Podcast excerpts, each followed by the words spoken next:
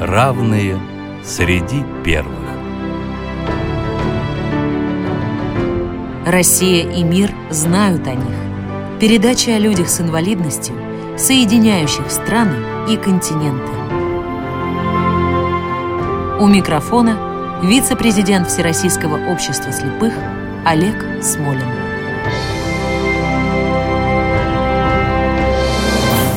Здравствуйте. Эту программу о герое-фронтовике, который стал инвалидом, но в этом состоянии достиг необычайных высот, мы, как обычно, начнем с песни. От границы мы землю вертели назад. Было дело сначала, но обратно ее закрутил наш комбат, оттолкнувшись ногой от Урала. Наконец-то нам дали приказ наступать. Отбирать наши пяди и крохи. Но мы помним, как солнце отправилось вспять. И едва не зашло на востоке. Мы не мерим землю шагами. Понапрасну цветы деревя Мы толкаем ее сапогами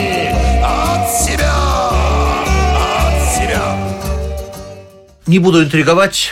Наш герой сегодня – генеральный прокурор Советского Союза Александр Яковлевич Сухарев. А говорить о нем мы будем с нашим гостем. Гость у нас тоже необычный. Владимир Алексеевич Зернов, ректор Российского нового университета, доктор технических наук, профессор и президент Ассоциации негосударственных вузов России. Здравствуйте, уважаемый Владимир Алексеевич. Здравствуйте, уважаемые слушатели. Здравствуйте, глубоко уважаемый Олег Николаевич. Владимир Алексеевич, вы знаете Алексея Яковлевича много лет. Он был заведующим кафедрой в вашем да. университете, сейчас почетный профессор. Расскажите, пожалуйста, о том, как вы познакомились и как началась ваша совместная работа.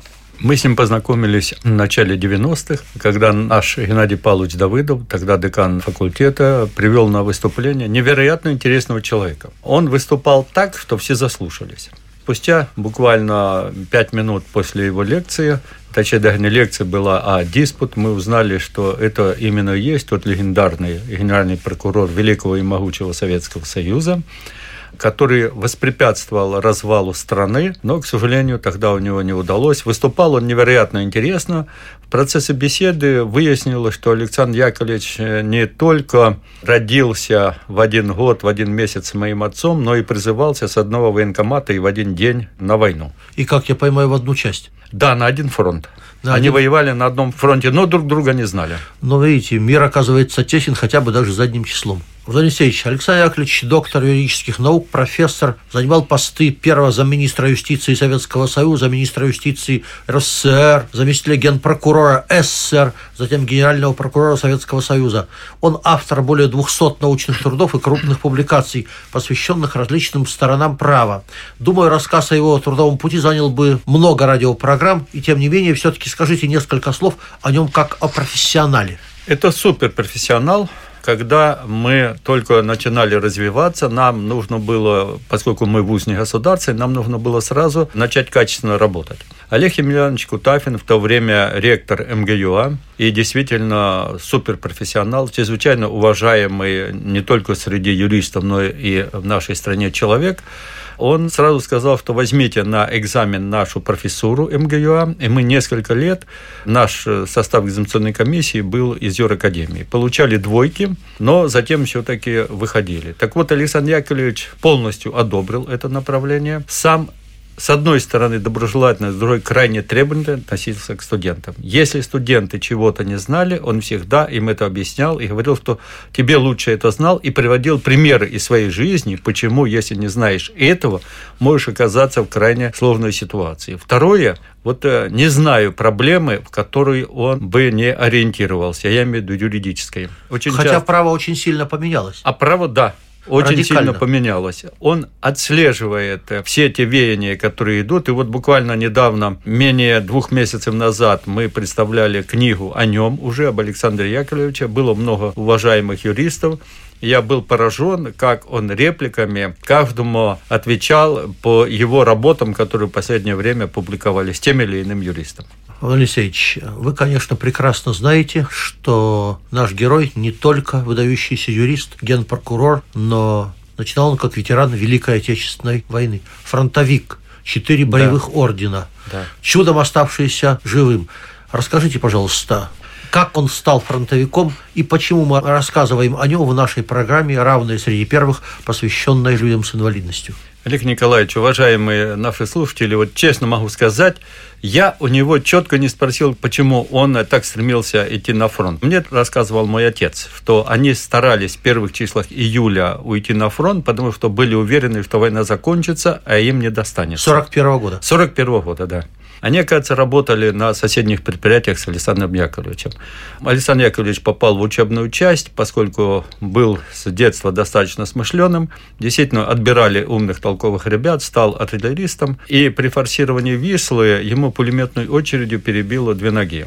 Он фактически утонул, но шла война, был страшный голод, рвались снаряды, глушили рыбу в реке Висле. И поляки внизу отлавливали рыбу, ну, понятно, для пропитания. И так и вытащили Александра Яковлевича. А он застонал. Если бы он не застонал, тогда непонятно, что с ним бы было. Его спасли. Эти поляки, которые на самом деле к нам и тогда, и сейчас относятся великолепно. Спустя много лет Александр Яковлевич разыскал человека, который его спас. Он приезжал в СССР. Об этом были статьи. У нас на стенде эти статьи были, рассказы об этом замечательном поляке, который его спас. Когда после войны он был прикован прикован к кровати и более года вообще с кровати не поднимался. Он услышал выступление маршала Василевского, ему оно очень понравилось, услышал по радио, понятно, и решил, что все, надо браться за ум, жизнь на этом не закончилась, и вот так нашел в себе силы, стал ходить, Вначале на костылях, потом с палочкой, потом вообще без палочки. Если бы мы этого не знали, по нему нельзя было сказать, что у него такое серьезнейшее было ранение. Стал учиться, а поскольку он был любознательный и умный, и все-таки фронтовик, он прекрасно учился, он рассказывал, что он э, всегда поражал преподавателей своими вопросами на занятиях. Да. Правильно ли я понимаю, что Александр Яковлевич в итоге этого ранения оказался инвалидом первой группы? Совершенно верно. Он инвалид первой группы. Он никогда нигде это не упоминает. Он считает себя совершенно здоровым человеком. Даже вот когда мы с ним бываем в командировках, мне даже неловко, что я так или иначе гожусь ему в сыновья, уставал иногда больше, чем он. Он никогда не жаловался. Я жалоб от него никогда в жизни не слышал. То есть человек преодолел свою инвалидность не только физиологически, но еще и психологически. Я уж не говорю о том, что социально. Совершенно верно. Как вы думаете, а что вообще дало силы юноше, родившемуся в крестьянской земле, в глухой деревне Воронежской области, достичь высот, о которых мы сегодня говорим? Я думаю, это, безусловно, любознательность, это, безусловно, вера в знания и, конечно же, совершенно вот несгибаемый характер. Вот Александр Яковлевич отличает борьба за справедливость. Когда мы регулярно, постоянно проводим конференции о победе в Великой Отечественной войне, об истоках этой победы. Наряду с патриотизмом он всегда отмечал, ну и не только он, и другие наши ветераны, о том, что победой мы обязаны не только патриотизму, что само собой, но и то, что в научно-инновационном плане мы победили всю континентальную Европу. Ну, я вспоминаю э, два знаменитых высказывания. Одно из них принадлежит знаменитому философу Александру Зиновьеву. Он угу. сказал, что войну выиграл советский десятиклассник а другое, может быть, еще более яркое, знаменитому писателю Борису Васильеву, автору романа да. «Повести о Зоре здесь тихие». Он говорил, это было поколение, которое разбилась Крупповская сталь. Алексеевич, не могу не задать вопрос вам как ректору. Что, на ваш взгляд, отличало ту систему образования и что нам нужно было бы сделать, чтобы у нас вновь могло появиться такое же или похожее поколение? Я думаю, очень хороший вопрос. Э, часто об этом размышляю. Постоянно в дискуссиях с молодыми ребятами. Они так же, как и мы тогда, в послевоенное время, хотят быть лучшими в мире. Потому что наша страна была обязана своими успехами потому, что система образования, как известно, однозначно была наилучшая. Мы как-то не сумели в полной мере сохранить все то лучшее, что было у нас, когда поощрялись не столько за освоенные ресурсы, сколько за полученный результат. Ну, как пример, классический, он всем известен, мы на освоение космоса потратили на порядок меньше ресурсов, чем Запад, но были первыми. Я уж молчу про то, как это отражается сейчас. Наш бюджет тоже на порядок меньше, но система вооружений зачастую не только не уступает, а на порядке превосходит. Поэтому, на мой взгляд, системе образования надо во главу угла поставить э, результат, а будет результат, будет и качество учебы. Как этого добиться? Истина, она известна. Если бы во времена СССР мы заняли меньше, чем хотели призовых мест на Олимпиаде любого уровня, международно я имею в виду, в тот же день, я думаю, было бы решение Политбюро, и система была бы преобразована. Надо стремиться быть первыми в любом деле, чем бы мы ни занимались. Первыми в мире, конечно. Ну что ж, прекрасно.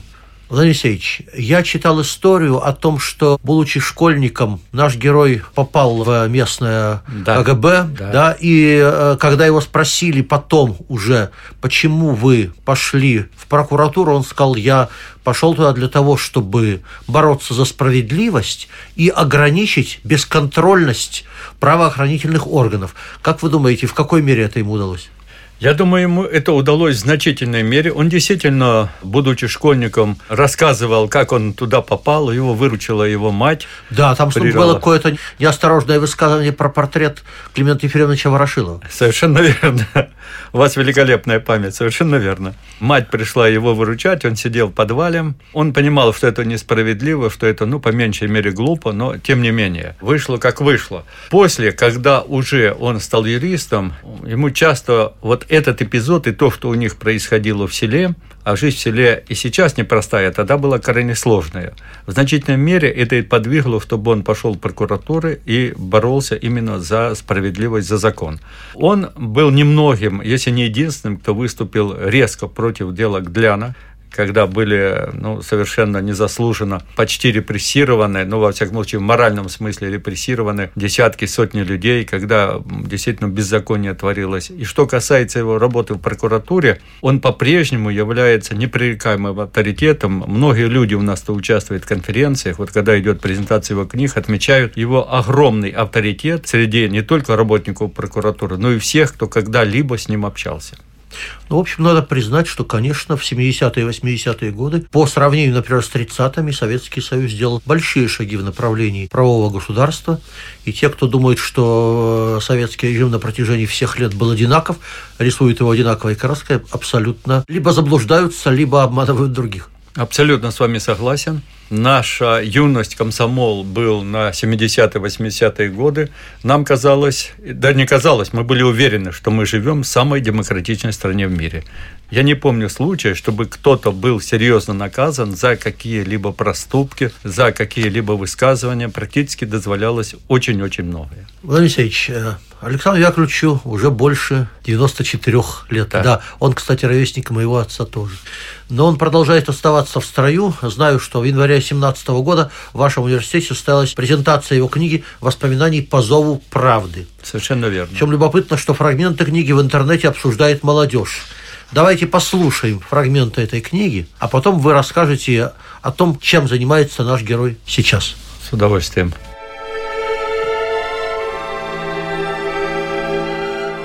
Фамилия моя хлебная, и носили ее из поколения в поколение потомственные хлеборобы, исконные русские селяне Воронежской губернии. Сегодня многие пытаются доказать свое, если не княжеское или графское, то дворянское или купеческое происхождение. Но выглядит это по меньшей мере смешно.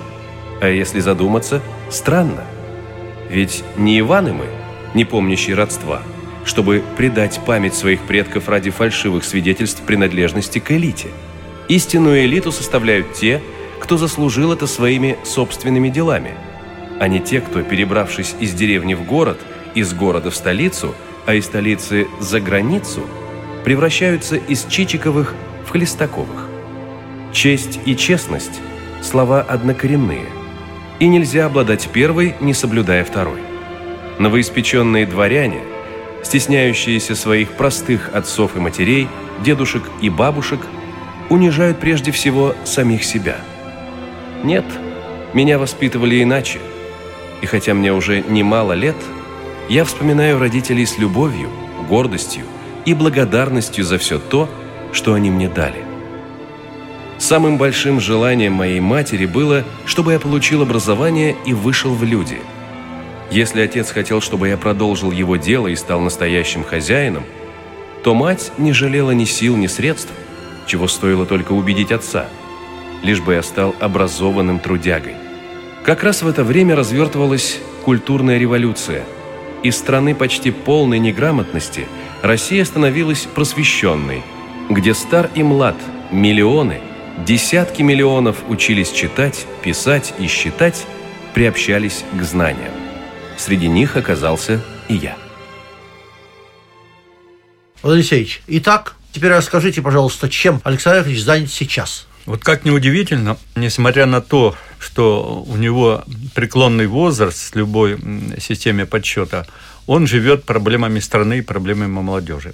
Он очень обеспокоен расцветом национализма на Украине. Мы неоднократно с ним это обсуждали, но мне больше всего понравилось, как он это обсуждает со студентами. Он всегда выслушивает, дает свою точку зрения, приводит примеры из Нюрнбергского процесса, из э, процесса над милитаристской Японией, где он принимал участие в подготовке юбилея этим процессом, и где он выпустил замечательную книгу «Уроки Нюрнберга» и «Уроки суда над милитаристской Японией». И сейчас приводит очень часто примеры о том, к чему может привести национализм.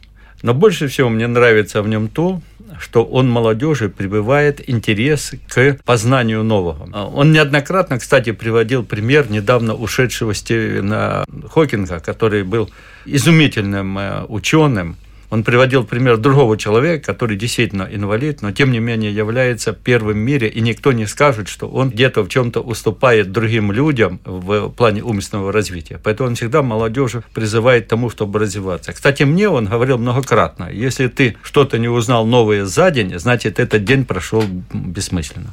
Владимир Алексеевич, а какие вопросы, на ваш взгляд, наиболее важными для нашей современной жизни считает Александр Яковлевич Фронтовик – и экс-генеральный прокурор. Олег Николаевич, спасибо. Вот именно вопрос в десятку. Вот что поражает в нем, это сила духа. Он э, довольно часто, ну, можно сказать, регулярно приезжает к нам и обсуждает то, чем он считает нужно заниматься. На первом месте он, конечно, ставит современный интернационал то есть борьбу с возрождающимся национализмом. Это не только на Украине, но и во многих других странах. Рядом с этим он, безусловно, ставит проблему о том, что мы должны объединить интеллектуальных людей, как когда-то во времена СССР ему это удалось. И приводит примеры. И в книге у себя он эти приводит примеры, и особенно часто в беседах. Ну, как примеры, э, он неоднократно выходил на генерального секретаря ЮНЕСКО недавно, Ирину Бокову, с ней много раз общался, использовал эту трибуну для того разъяснения правды о том, что проходит в нашей стране. Вот несмотря на свой преклонный возраст, он регулярно ездил туда, встречался. Когда Ирина приезжала к нам в страну, регулярно встречался здесь с ней. Он по-прежнему, как это не парадоксально, поддерживает контакты со многими своими коллегами по жизни 80-е, 90-е годы. И постоянно рассказывает им, разъясняет и то, что у нас происходит, и то, что мы совместно, только совместно можем успешно решить те проблемы, которые привели, к великому сожалению, уже почти 80 лет назад к возникновению мировой войны, чтобы ничего подобного даже близко не было. Но он при всем при этом великий оптимист. Александр Яковлевич, несмотря на всю занятость, на свой преклонный возраст, остается руководителем общества выдающихся полководцев. И он собирает регулярно и постоянно на различных площадках в Москве, не только в Москве, многих наших военачальников, и особенно, что важно, издает всегда книги о выдающихся полководцах, о выдающихся примерах. Я только один пример о роли знания победе, которую мы одержали в Великой Отечественной войне. Он приводил пример, когда наш прекрасно подготовленный танковый корпус Москаленко встретился во встречном бою с наступавшими немецко-венгерско-итальянскими войсками. Преимущество в живой силе техники было полностью на стороне немцев. Но это был первый корпус, который полностью прошел подготовку. Танкист фактически сросся с танками. И он всегда приводит этот пример, что по окончанию соотношение потерь оказалось 1 к 30. То есть э, на один погибший наш воин пришлось 30 с э, вражеской стороны. И он именно этим объясняется огромные кладбища, которые между Волгоградом и Воронежем, где похоронено большое количество э, выходцев из Италии, Венгрии и Германии. Да, все-таки и в военных вопросах, как раньше говорили, кадры решают все в особенности а, подготовленные. Да, да, именно подготовка кадров, он, он очень часто об этом говорит. Давайте послушаем еще один отрывок из книги Александра Яковлевича Сухарева «По зову правды».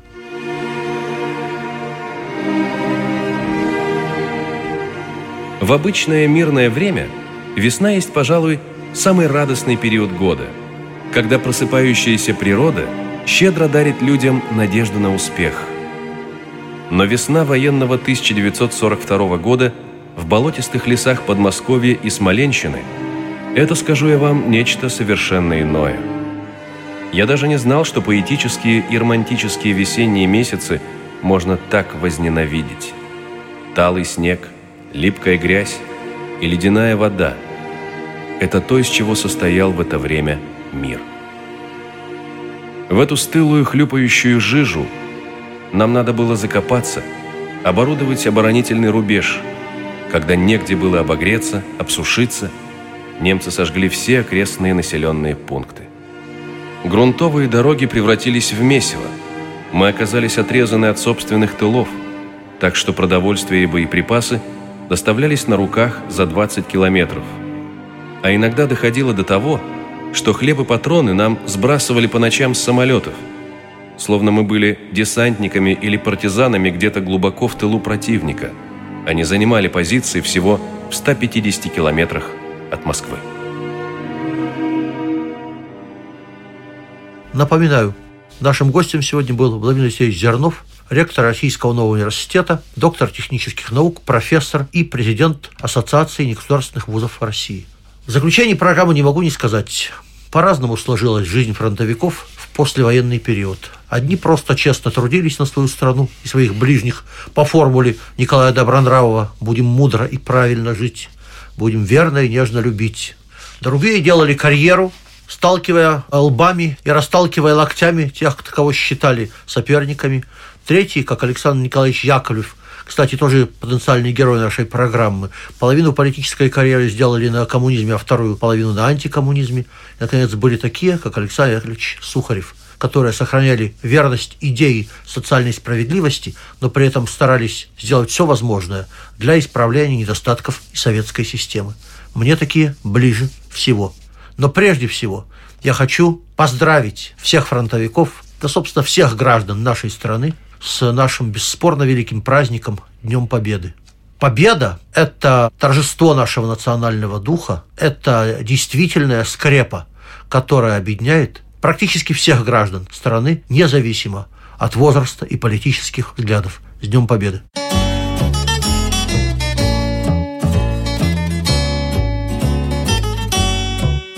Я не люблю фатального исхода от жизни никогда не устаю. Я не люблю любое время года В которое болею или пью.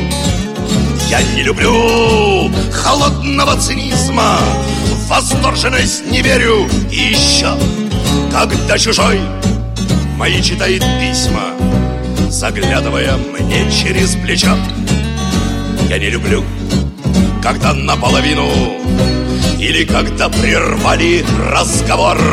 Я не люблю, когда стреляют в спину. Я также против выстрелов в упор. Я ненавижу сплетни в виде версий Червей сомнения, почести иглу. Или когда все время против шерсти. Или когда железом по стеклу. Я не люблю уверенности сытой. Уж лучше пусть откажут тормоза. Досадно мне, коль слово честь забыто И коль в чести наветы за глаза. Когда я вижу сломанные крылья Нет жалости во мне и неспроста. Я не люблю насилие и бессилие Вот только жаль распятого Христа. Я не люблю себя когда я трушу Досадно мне, когда невинных бьют Я не люблю, когда мне лезут в душу Тем более, когда в нее плюют Я не люблю. Манежи и арены На них миллион меняют по рублю. Пусть впереди большие перемены Я это никогда не полюблю Программа создана при финансовой поддержке Федерального агентства по печати и массовым коммуникациям.